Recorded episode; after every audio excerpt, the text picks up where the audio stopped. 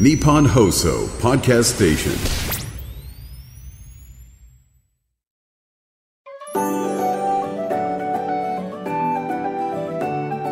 竹内由恵の T-Times 始まりました。竹内由恵の T-Times。毎回大手企業からベンチャー企業まで経営者の方企業を代表する方をゲストにお招きして仕事へのこだわり時代を生き抜くヒントなどお話を伺います。パーソナリティは私竹内義恵が務めさせていただきます。今結構頭を悩ませていることがありましてそれが出産とか誕生日とかね私最近あったのでそのお返しをどうするか問題。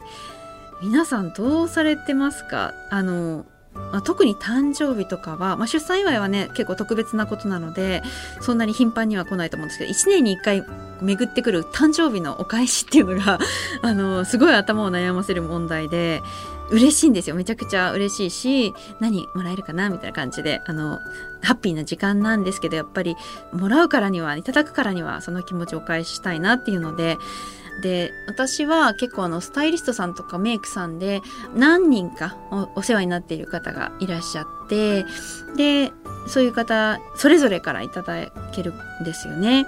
なのでお返し悩んでますやっぱこう毎年同じものあげるのはさすがにっていうの。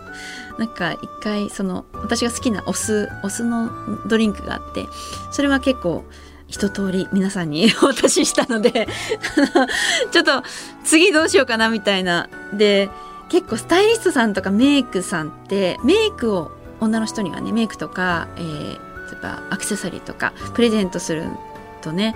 あの私自身嬉しいからあげたいなって思うんですけどメイクさんとかスタイリストさんってもう十分あるだろうみたいなのもあるのでそれ以外 それ以外って何っていうで結構しっかりしたものをいただいたりもするので私が例えばねあの好きなコーヒーとかコーヒー豆を渡すのもちょっとなんか見合ってないかなってまあやっぱり皆さんどうされてますかね？あのいただいたものに応じてお返しを考えるんですよある程度。うん。その金額とかは分からないですけれども大体、まあ、このぐらいのものをお返しするのが ちょうどいいのかなって思って。そうそうそうあんまりなんか上げすぎても逆にプレッシャーにもなると思いますしはいあのなのでそれに応じてって考えるとすごい難しくて今ちょっとこれはいいんじゃないかなと思ってるのは素敵なデザイナーさんによるコップ。はいコップはちょっとこう今探しててなんかいいのが見つかりそうなのでちょっと今年のそのお誕生日のお返しはっていうかお誕生日のお返しじゃないですね。お誕生日いただいたから相手の方のお誕生日に返すものっていう感じですよね。はなんかこれでいいんじゃないかなっていうものがちょっと見つかりつつあるんですけれどもいかんせんねあの遅くなるんですよね。すごいこうタイムリーに渡したいんですけどもなんかちょっと遅くなっちゃったりして申し訳ないです。あとネットで購入したりとかもするんですね。時間ない時はやっぱお店に行けないので。で直接店舗で購入したものって放送されるんですけれどもアマゾンとか楽天で購入したものって放送されることもあるけれどもちょっと難しい場合もあってでそうすると自分で包むわけなんです。で一回そのアマゾンで購入したものを自分で包んだんですね。その自分の包み方が本当に下手すぎて なんかもう包装紙からやばいだろこれみたいなもの。なんか見た目がちょっとボロボロなんかテープとかちょっとこう剥がれちゃったりしててこれなんかもらい物をそのまま回してるんじゃないかって思われそうで。あなんかやっぱこれはちょっとちょっと違うかなっていう反省があったりして。なんかメイクさんねあんとかスタイリストさんにお世話になってるのになんかこう、ね、そのお返しの仕方がそう本当に申し訳ない。どんどんどんどんこう成長していく私を見てほしいって感じですね。本当にひどい、はい、贈り物をした贈り物内容自体はいいと思うんですけどもちょっとその形が 包装紙がっていうのがあったりして申し訳なかったなっていう、はい、あのこれからどんどん改善していくのでご期待くださいっていう感じですね。難しい。やっぱフリーになってからこのはいここまで頭を悩ませる機会が増えたのでこんなにこう考えることなかったんですよ会社員の時。だから多分成長期間。お返しの成長期間。もっと素敵なお返しができるようになるための成長期間になっています、はい、難しい。ちょっと聞きたいですね。はいあのこれいいですよみたいなの。どんどん聞いていきたいです。雑誌とかも売ってますよね。そういうの特集したいもの。またちゃんとねそれアンテナ張ってこれからはやっていきたいですね。はい。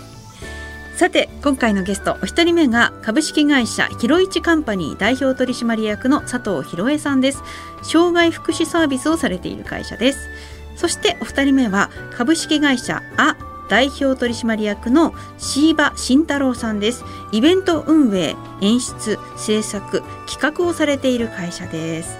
この後たっぷりお話を伺います。最後までどうぞよろしくお願いします。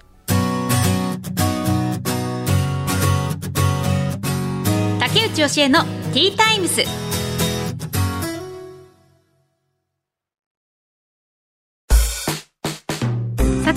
からは企業の代表の方をお招きしてお話を伺います。株式会社ひろいちカンパニー代表取締役の佐藤博恵さんです。よろしくお願いします。よろしくお願いします。まずはプロフィールをご紹介します。佐藤博恵さんは神奈川県横浜市のお生まれです。東京女子医科大学看護短期大学を卒業後看護師訪問看護師看護教員を経て2014年4月障害者グループホームひろいちホームを千葉県鎌ヶ谷市にオープン。障害者障害児の支援に携わられています。はい、ということでよろしくお願いします。ます。かなりお忙しい中いらっしゃっていただいたみたいで、はい、あの今日たまたまなんですけど、はい。い、つもはそんなに忙しくないです。えー、なんか夜勤続きだったんですか、あ、えっ、とそうですね。グループホームなので夜勤がある仕事なんですが、今はあの大体スタッフがあのほとんどえー夜勤で入ってくれることが多いんですが。今はだから自分はそんなに月に何回ぐらいなんですが、やはりあの人がどうしてもいない時はそこをカバーしなきゃいけないという形になるので、えー、と続けて夜勤ということもあります。えでも夜勤明けとは思えないなんかすごく清潔感のあるあありがとうございます。すがすがしい感じの空気感が流れていらっしゃるなってありがとうございます。あの夜勤でも全く寝れないわけでないので、はい、休む時間はあるので。そうまあでもね細切れにななっちゃうんだろうなっていうふうにははい想像しますけれども、あはい。りがとうござい。改めて、はい。あの事業内容を教えていただきたいです。はい。多分あのこの分野に関わってない方はイメージがつきにくいかなっていうふうには、えー、と思ってます。なので全然同じ業種じゃない方に話す時は、うん分かりにくい印象はあると思うんですが正式には福祉サービスになるんです。で、えー、と実際福祉サービスでもいろいろなまあ事業所がありまして、えー、と私のところがやっているのは共同生活援助というサービスになるんですが、はい実際はあの障害者の方障害者の方といってもあのいろいろ身体と知的とえ精神障害とかがあるんですが、えっとうちはあの知的障害者のグループホームといってでグループホームっていうのは多分こう印象としては高齢者のグループホームの印象が強いと思うんですが普通の住宅街にあるような一軒家で、はい。まあ、45人が、えー利用者が一緒に共同で生活してそこにあの一人あの支援する、まあ、あの世話人とか支援員という形のスタッフというか職員がえー一人ついて、まあ、一緒に一緒にというか、まあ、そこにずっと泊まって、まあ、生活の支援をして一緒にあの障害者の方が生活していくというところを、まあ、支援するっていう形なんですね。でもこの事業を立ち上げたきっかけっていうのは何があったんですか？きっかけは、えーっと実はまあうちの息子が重度の知的障害者だったんですね。で、まあ、学校は今その特別支援学校って言ってそういうところで先生たちが見てくれるんですが、まあ、高校を卒業したらまあ普通のお子さんと一緒に、まあ、社会に出るという、まあ、選択なんですがそこで将来の住みかっていうところででまあ普通だとまあ自分の家からその日中の作業所内に通うっていうところだと思うんですが、ちょっと子供が小さい時に夫が亡くなって私あの母親一人だったのでね。先々のことを考えてというところでやっぱりどっかこう生活する場をという形で探さなければなというところはあったんですが。まあ他の方と一緒ぐらいにやっぱ高校2年の夏ぐらいからなんとなくそういうことを探し始めなんか実習とかなんかいろいろあるのではい。じゃああのどうするのかな卒業後っていうところでまあ考え始めて。やっぱりそうですね、はい。あの親の方が早く亡くなってそうですね。と考えるとそうなんですそこなんですね。どうやって生活していくのか考えておきたいですよね。そうなんですね。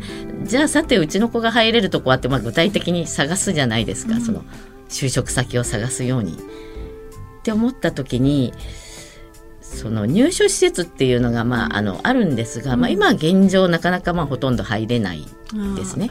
いっぱいでってことですか？いっぱいだし今やっぱどちらかというと障害者もその大きな入所施設よりも地域でっていう、うん、もう方向になっているのでだからまあグループホームも現状増えてはきているんですが、はいでも自分でもあグループホームみたいところがいいなというふうには思ってたんですね。うんうん。それでまあグループホームを探し探したっていうほどたくさん探してないんですけどはい。もう2つぐらい見てあもうこれダメだ。違う違う、うちの子が入れる感じじゃないともうそこで感じちゃって、うん。もうそこでじゃあそれはその息子さんの、はそのが重たいあから受け入れてもらえないそういう、ですか？うん、はっきり言ってそそうなんですが障害といってもその一番大変なのがこれがまた普通でイメージつかないと思うんですけど知的でまあ自閉症という障害なんで特にうちの子は本当に多動なので目離したらいろいろ悪さする、まあ、何回ももうどこかに何十回も迷子になってるんですね。そそういうような、ううん。ん、だからちょっと一歩出ちゃうともう本当に大変なことだし家の中でも危険なものを口に入れたりとかあそういう障害なのーで、うん。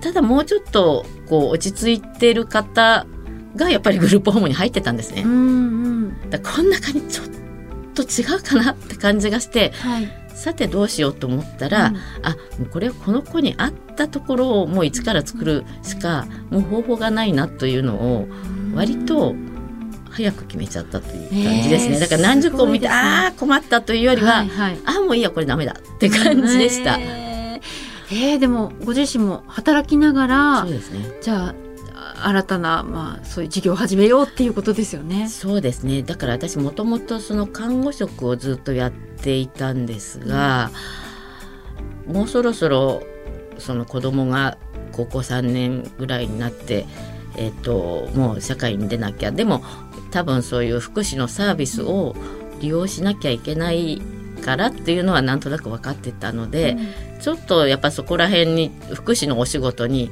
ちょこっとだけこう関わってたりはしたんですね。でも、まあ、今回そういう決断をしたから看護からもう一気に福祉のお仕事に現状は切り替わった感じです。はい。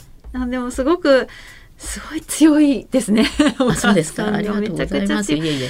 すごいパワーが必要だったと思いますけどもでもこの広市ホームを実際に立ち上げて、はい。で実際にそういう運営されていて、はい。なんか今問題とかって感じるところって何かありますか？これからの課題？そういう障害者施設に対して。その障害者さんの利用者さんの、まあ、こう手に負えないとかね支援が大変だとかうまく支援できないという問題も常にありますし、やっぱりこの事業所だから職員問題ですよね。あの職員が少ないとかうん。そういう今一般的に介護職は離職率が高いとかねそのね。あの障害福祉サービスもそうなんですね。うん。で賃金が高くないとか働く側からあるんですがただうちはいい職場なんです。あ。辞めないんです。えーそこが自慢なんです。あじゃあその本当に行き届いてるんですね。その配慮っていうか従業員の方への。またあのちょっとねどこでも手前味噌しちゃうんですけど現状今のスタッフはみんな働いてるスタッフが自分の仲間を呼んできて集めてるんです。すごいですね。それはなんか人,、うんうん。人柄とかもあるんでしょうねって思うんですけども、はいなんかでもやっぱりこう預ける側の家族としても、はい。やっぱりそのお子さんに実際に自分と同じようなはい。経験をされている方が運営しているっていうのは、すごく安心感があって同じように自分の子供と同じような感じで見守ってくれるだろうなっていう期待はしやすいですよね。あそれはありがとうございます。それはあの皆さん言われあの言われるんですが、うんやはり私もあの最初の頃はっていうかやっぱご本人さんたちをこうどううまくっていうところでこうてんてこまいとかっていうところなんですがやっぱ本本来は本当に親御さん支援っていうか、うんうん、そこがまああの一番大切だしやらなきゃいけないとこなのかなと思ってます。でなんか最近なんだっけななんかたまたまちょっとどっかの話を聞いた時にやっぱりあの特にその障害が重い子は特に親はこう預ける施設が見つかって預けはするんだけど、預けているんだけど常に大丈夫かしら迷惑かけてないかしらっていう思いを持っているんですね。はいはい。それはまあ最近すごく感じてて、だからそこをやっぱ家族ご家族にどう安心してもらえるかうん。という安心して預けられますっていうところがそこがもう今後の課題だし私の課題かなとは思っています。そうですよね。はい片時もやっぱお親御さんとしては頭からは離れないし、そうですそれがなるべく安心してはい預けられている環境だといいですよね。はいあのこれからの夢目標を教えていただけますか？夢目標ですね。はい。私のこう役割というかスタッフさんがまあみんな見てくれているのでその利用者さんは割とスタッフさんがあのしっかりしてればしっかりしてればっていうかあのみんな割と大丈夫なんですよ楽しくやってるんですよ。うんうんなのであのスタッフさんがこうどれだけ頑張れるかっていうよりは私なんかこう楽しく広い位置にスタッフがいてくれればなというところを努力していきたいと思っています。はい。ありがとうございます。あの貴重なお話を伺いました。ありがとうございはました。まだまだ伺いたいことがたくさんあるんですけれども、は、はい本当にありがとうございます。はいということで、株式会社広市カンパニー代表取締役の佐藤博恵さんにお話を伺いました。ありがとうございました。ありがとうございました。竹内義恵のティータイムス。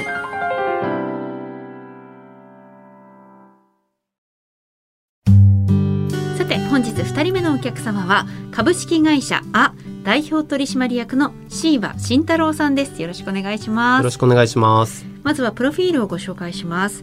椎葉慎太郎さんは社会人1年目で人材派遣会社に入社。およそ3年間の勤務の後、スポーツ系イベント制作会社に転職。あらゆるイベントに精通した確固たる自信のもと、2013年に独立。現在ではゲーム系イベントから IT 企業系イベント、株主総会まで幅広くイベントに携わり活躍されています。はい、ということでよろしくお願いしよろます。しくお願いします。あのこの会社の名前がちょっとまた 株式会社 A っていうそのアルファベットの A って書いて「あ」って読むんでいいんですね。あ、そうですそうです。これもまた遊び心がありますね。ありがとうございます。これはどうして「あ」なんですか？これはあの僕の好きなこう単語で没頭とか軸とかそういう単語があるんですけど、はい。あと楽しむみたいなとか、うん。そういうのの頭文字って大体 A って書いてあから始まる例えばアブソープションとか、あのアクシスとか、はいはいはいはい。あの軸ですねうん。とか。ななのでその頭文字を取ってあ。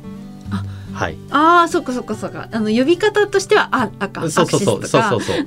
アブソープションとか。A なんちゃらとか、はいはいはい。A とは言わずに「ねあ」って言うから「あ」なんですね。そうですそう。ですなるほど。はいはいはい。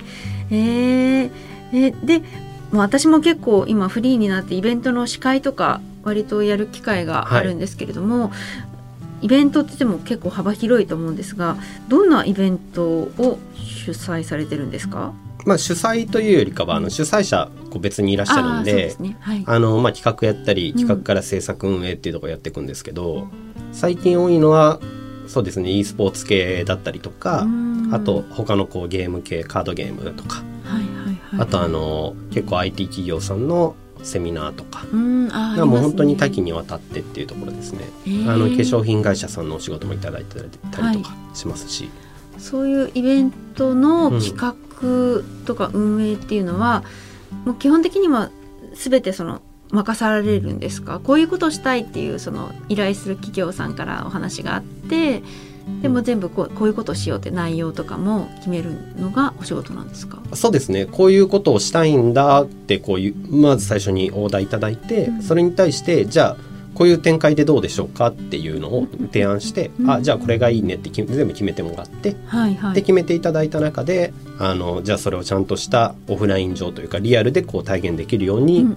全部作っていくっていう、うん。うん。例えばその私の場合司会はい。とかで依頼が来たりするんですけどそういう司会者とかもあのブッキングしたりするのあそれはまたそうですそうで別です。すかいやいやそういうのもブッキングしたりはい。おーそういうお仕事をされているなんか本当幅広いですもんね。ゲーム系から IT 企業系。そうですそうです。株主総会とかもね。株主総会は割とちっちゃい規模って感じなんですか？株主総会だと。私があのテレビ朝日に行った時株主総会の司会を 定期的に回ってきたんですめちゃけどもくちゃでかくないですかそれ？いや私が見たのは結構ちっちゃいあ本当ですか？会議室で結構小さかったんですか？結構こう様々で最近はあんまりこう株主総会関係のご依頼ははい。結構少なくなっちゃってるんですけど、こう大きい時で例えば国際フォーラムでやったりとかでお客さんこう3,000人とかお客さんというか株主の方ですね、はいはいはい。株主の方を3,000人ぐらいバーって呼んで,、へー。でそこでやったりとか。あそんなに大きうん、だから結構大きい規模。で逆に大きい規模じゃないと全部自分たちというか手弁当でできちゃうたりもするので、うーんそっか大きい大規模のものをやるときはお願いするっていうことが多いですね。そうですね。確かに、なるほど。えーえで2013年に独立されてうん。10年経ってるってことだから、結構もう10年ずっと続けられていて改めてこの10年振り返っていかがですか？そうですね。なんかあの感覚的にはコロナの影響とかうんうんうん。すごいあったので、まあ、2年半から3年ぐらいはほとんどはあイベントできなかったりとかしたんで、感覚的にはまだ7年とかそれぐらいしか経ってないっていう感覚なんですけど、うんうんえイベントとかできなかった時ってどういうふうに回してたんですか会社を結構その、まあ、世の中の会社自体結構2パターンあって国から例えばそのワクチン接種とかもはい。ああいうのに関しても結構やっぱ人使ったりとか、あのそういうご依頼を受ける人、うん。あの会社さんとかはいはいとはいあとあの何もしない。というかはい、会社さんと。うん。うちはこう何もしない。全く何もしなかったわけじゃないんですけどはい。何もしないっていう方を選んなんとか踏ん張れたっていう。そうですね。まあ何もしてないっていうよりこうそれこそこう助成金申請したりとかうんね、銀行さんからの融資だったりとかまあなんかこう踏ん張るためのうんまあ努力みたいなところはしたんですけどうんどっちかというと今までのお客さんがやっぱりねいていただいてる中でこうそこで新しくでかいでかいというかルーチンワークの仕事をこう受けちゃうとコロナが明けた後に、うん。ね、優先すべきのはどっちみたいな。うん。ので選択を迫られるなと思ったんでなんで僕らはうん。もうそういううん。大きいこと大きいことというか、まあ、お国系のものっていうのは一回もう全部断ってへーもう何もしないというか、んんなるほど。うん、決められたお客さんのご依頼をちょっとちゃんと誠実に向き合ってやっていこうみたいなな形でそっちに舵を切ったっていう。やっぱりよく依頼をくれるもううん。決まった会社さんっていうのが何社かあるんです、ね。そうですね。えやりがいとかってどんなところに感じますか？そうですね。これあの僕がそもそも毎日同じことをずっとダラダラできないタイプの人なんですよ、この言い方すごい悪いんですけど、はいはい。わかります。私も結構飽そう。き飽きちゃうそう、まあ、飽きすごい飽き性で、はい。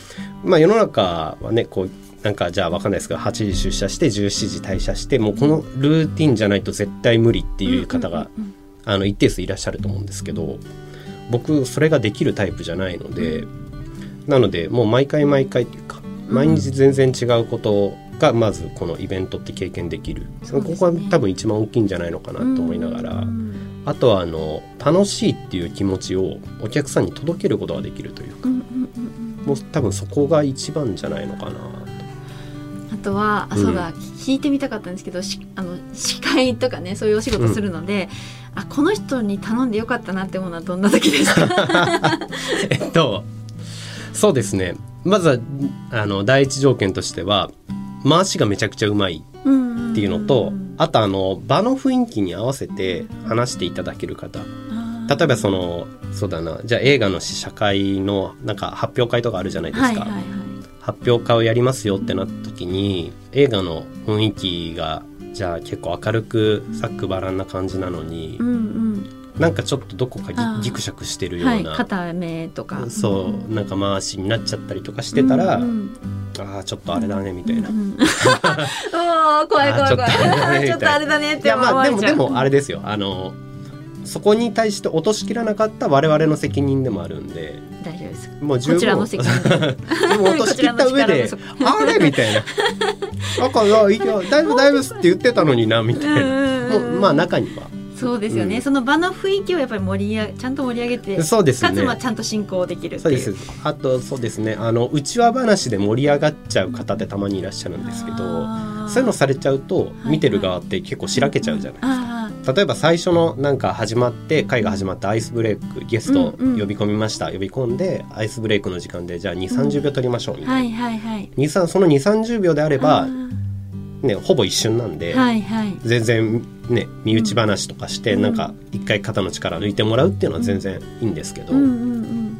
そっから延々とずっと何かしらじゃあ引きずるそうクエススチョン投げました、うん。帰ってきました、うん。えっと、それに対して身内話かぶせます、みたいな。うんうんうん。でそれに答えないといけない。ゲスト側も答える盛り上がる、はいはい。お客さんは何の話みたいな、うんうんうんが延々と続いたりとかするとささすがに、うん。ちょっとカカンペで出しますね、うんうん、え身内話 NG ってそうちょっと。次進めてとかね、はいはいはいはい。うん、いやちょっと今身を身が引き締まる思いでしたね。あの運営側の方のそういういやあのほね、考え方っていうのは聞いたことがなかったのでありがとうございます。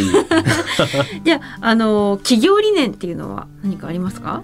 そうですね。まあもう一言没頭することですね、うん。あその企画に没頭するってこと。もう仕事全体にですね、ん。あのなんていうのかな。生半可な気持ちで仕事に僕は向き合ってほしくないんですよね、ううん。ちの会社の人間である以上は。うん。で僕もそれが嫌ですし毎日じゃないにしてもその一個一個の仕事に対して全力をちゃんと傾けるといううんか、ちゃんと自分でこうアスリートでいうこうゾーンに入ってる状態みたいなうん。ものを引き出した上で集中してもうよりいいものを作っていこうよっていう。うんそうですね。ね。そうであってほしいですよね。ね。うん、仕事する時は、うん、だから面白いことをやっていくのに対して、うん。こう労力を惜しむ人間であってほしくはない、うんうん。逆にあの面白くないからこれはやりたくないとかうん。そういうのはもう全然柔軟にもうもう最悪断っちゃおうかみたいな、っうん。ていうのも全然最悪の最悪で、うん。あっていいけどあ全然あってもいいんだけれども、追求していきたいいうなんかね辛いしんどいとか、うん。そういうなんかよくわかんないことでやめたいとかっていうのは、うんうん。それってちゃんと向き合えてますかみたいな、うんうん面白いのか面白くないのかで判断していきませんかうんみたいな。で、うん、そこういうところがこう元になっていって、まあ、やっぱり没頭していくっていうことですね。うんそれでがやっぱりこう10年続けられた秘訣の一つかなと思うんですけれどもこの今後の夢とか目標っていうのは何かありますか？そうですね。僕、まあ、会社としては、まあ、大きくなっていかなくてもいいんですけど、とりあえずあの、まあ、どんどんどんどん大きい仕事だったりとか楽しい仕事だったりあとはあの未知の分野うん。の仕事っていうのを、まあ、どんどんやっていければ嬉しいなと思っていて。ううん。ん。あ未知の分野ってやっぱねなんかイベントとかって本当にその時代時代でいろんなイベントが出てきそうですそうなすよね。なので本当にで今で言うとこう YouTuber の方々の撮影とか、うん、そういったものもこうご依頼としていただいたりとかするんで、まあ、やっぱりそういう新しいことってうんうん。やってて楽しいし、うん。うん面白いんで、はい。あとはそうですね個人的にはこう社会人に上がる前の人たちに向けたなんか学校というか塾というか、まあなんかそういったことをこうやっていければ、そのイベントまあ、イベのントも関係なく。あじゃなくて、こううん。まあ、会社としてはこのイベントっていう軸があって、まあ個人的にはあのなんかこう世の中見てるとね、うん。意気揚々と入社したはいいけどどんどん疲れていっちゃうみたいうなん。人ってもう大半だと思うんですよね。はい。うん、仕事って本来楽しいものなんだと僕は思ってるんで、うん。それをこう維持し続けるためにはどの業界だろうがどんな仕事だろうがうん。あの方法って絶対あると思っていて、うんでそういう人が増えると世の中がこう元気になっていって、当然お金回りも良くなっていって、うん。お金回りが良くなっていくとイベントが増えていくみたいな、うん。この好循環がガーッと生まれてくるんじゃないのかなっていうのを思ってるんで、結構ね長期計画なん学ですけど。校とかもやりたいっていう。そうですね学校というか、まあ、塾というか、うん本当2ヶ月3ヶ月の受講生というか、うん働くためのいろんなことを教えるそうですね。働く前に働き始める前にこういう心構えしておきましょうよみたいな、うん。うんだからあのマナー講師とかっていらっしゃるじゃないですか、うんうんうん。はいはい。マナー研修。うん。あれの心意気版というか、うーん。そう。もうマナーなんて別にね会社入ってから学べばいいことなんで、うんうんただ心の持ちようって入る前にちゃんと持っとかないとうん。どんどんどんどんすり減っていっちゃってゼロになっちゃう、うん。うん、そしたら関節とかと同じで、ね、軟骨がすり減ったら動かなくなっちゃうのと一緒でって僕は思ってるんで、うんうん。えーうん。そういうことそういうことを個人的にはやっていきたいやっていきたいんですね。えー、すごい。いろいろとやることが そうですね。夢があって、うん。はいいいですね。ちょっとまたじゃあどこかの機会でご一緒できたら そうですね。はい、ありがとうございました。ありがとう今日ございます。はいろいろとお話を伺いました。ははいい、ということで株式会社あ代表取締役の椎葉慎太郎さんにお話を伺いました。ありがとうございました。ありがとうございました。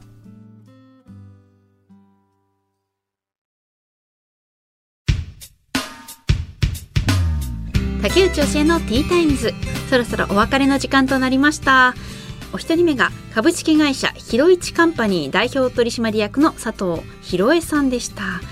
すごい方でしたね。ご自身のお子さんをねのこの将来を心配した時にどうすればいいのか。じゃあ自分が作るしかないっていうので自分が作ったっていう。でも考え方としてはすごくいいなと思って。っていうのはやっぱり旦那さんももうねお亡くなりになられたっていうことで本当に自分一人しか息子さんを見られる人がいないっていうすごいこう狭いコミュニティになってしまっているところをいろんな人を巻き込めるようなコミュニティを自分で作ってしまう。ね、それだったら自分の会社だったら自分がいなくても自分の会社が息子さんのことも見てくれるしそしてさらにねあのその他の同じような障害を抱えている方のことも助けることができるしっていうので素晴らしいですよね。あのむし一番いい考え方。一番いいあの方法を思いつかれたんだなっていうふうに思いました。まあ、逆に言うとそれしかなかったっていう感じでしたよね。だからこそそれが実現できたのかなっていうふうに思いました。でも本当にあの生き生きとされていて若さの秘訣っていうんですかね。エネルギーを感じるような方だったのでその秘訣なんだろうなと思って伺ったらあの自分の時間もちゃんと作っていてサップヨガをするのがお好きなんだそうです。湘南の海まで行ってサップヨガされてるんですって。すごいですね。忙しい。めちゃくちゃお忙しいと思いますよ。夜勤とかもね続いてるっておっしゃってましたけどもそういう日も多いと思うんですがちゃんとそういう自分の時間も作っているんですね。やっぱ大事なんですね。うん。私も運動しなきゃって思ってずっとまだしてないんですけどはいそろそろそういう自分時間大事にしていきたいなと思いますそして2人目が株式会社あ代表取締役の椎葉慎太郎さんでしたあの、まあ、ある意味同業者というか私もお世話になっているイベントを運営されている方のお話でしたね。あの理想的なというか好ましい司会者像について伺った時はちょっとこう胸がキュッとするような 緊張感が走りました。でその場をその場に応じて盛り上げてくれる人がやっぱりいいですよねアドリブとかもねちゃんとこううまく使い分けていけるような司会者がいいですよね 私も日々精進してそういう使ってくれる人が満足してくれるような仕事をしていきたいなと思いました。やっぱこうシャツがねあのすごいあの遊び心があったんですけどもあのお仕事内容もやっぱ遊び心があるからねあのお仕事によって皆さん服装って変わってきますよね。服装でわかるっていうね大体どういう仕事しているのかっていうのが分かってくるななんてこのラジオをやっていて思います。はい。そしてあなたからのメッセージを大募集しています。アルファベット小文字で ttimes.1242.com ttimes.1242.com 私、竹内教えに聞いてみたいこと、聞いてほしいこと、素朴な質問とかいろいろとメッセージをお待ちしています。ということで、竹内教えのティータイムズお時間となりました。お相手は竹内教えでした。また次回お話ししましょう。